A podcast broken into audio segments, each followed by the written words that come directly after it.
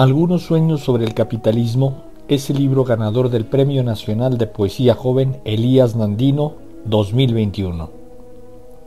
Su autor es Arturo Loera.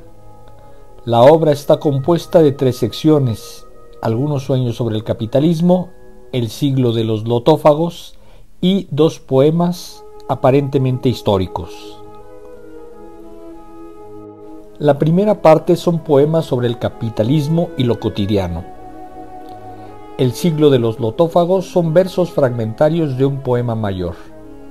En dos poemas aparentemente históricos se atiende a realidades sociales diferentes en el tiempo, pero colindantes en su esencia.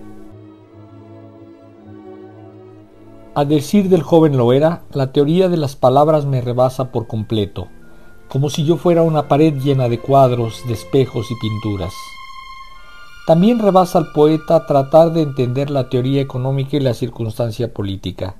Sin embargo, en estas nuestras realidades tan complejas, injustas y delirantes, lo único real que permanece es la poesía, y aquí lo constatamos con su testimonio.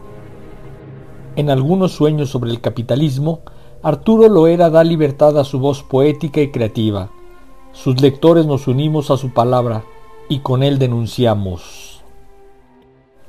Nosotros, los que arrebatamos la luz rompiendo los focos, los faros, los semáforos.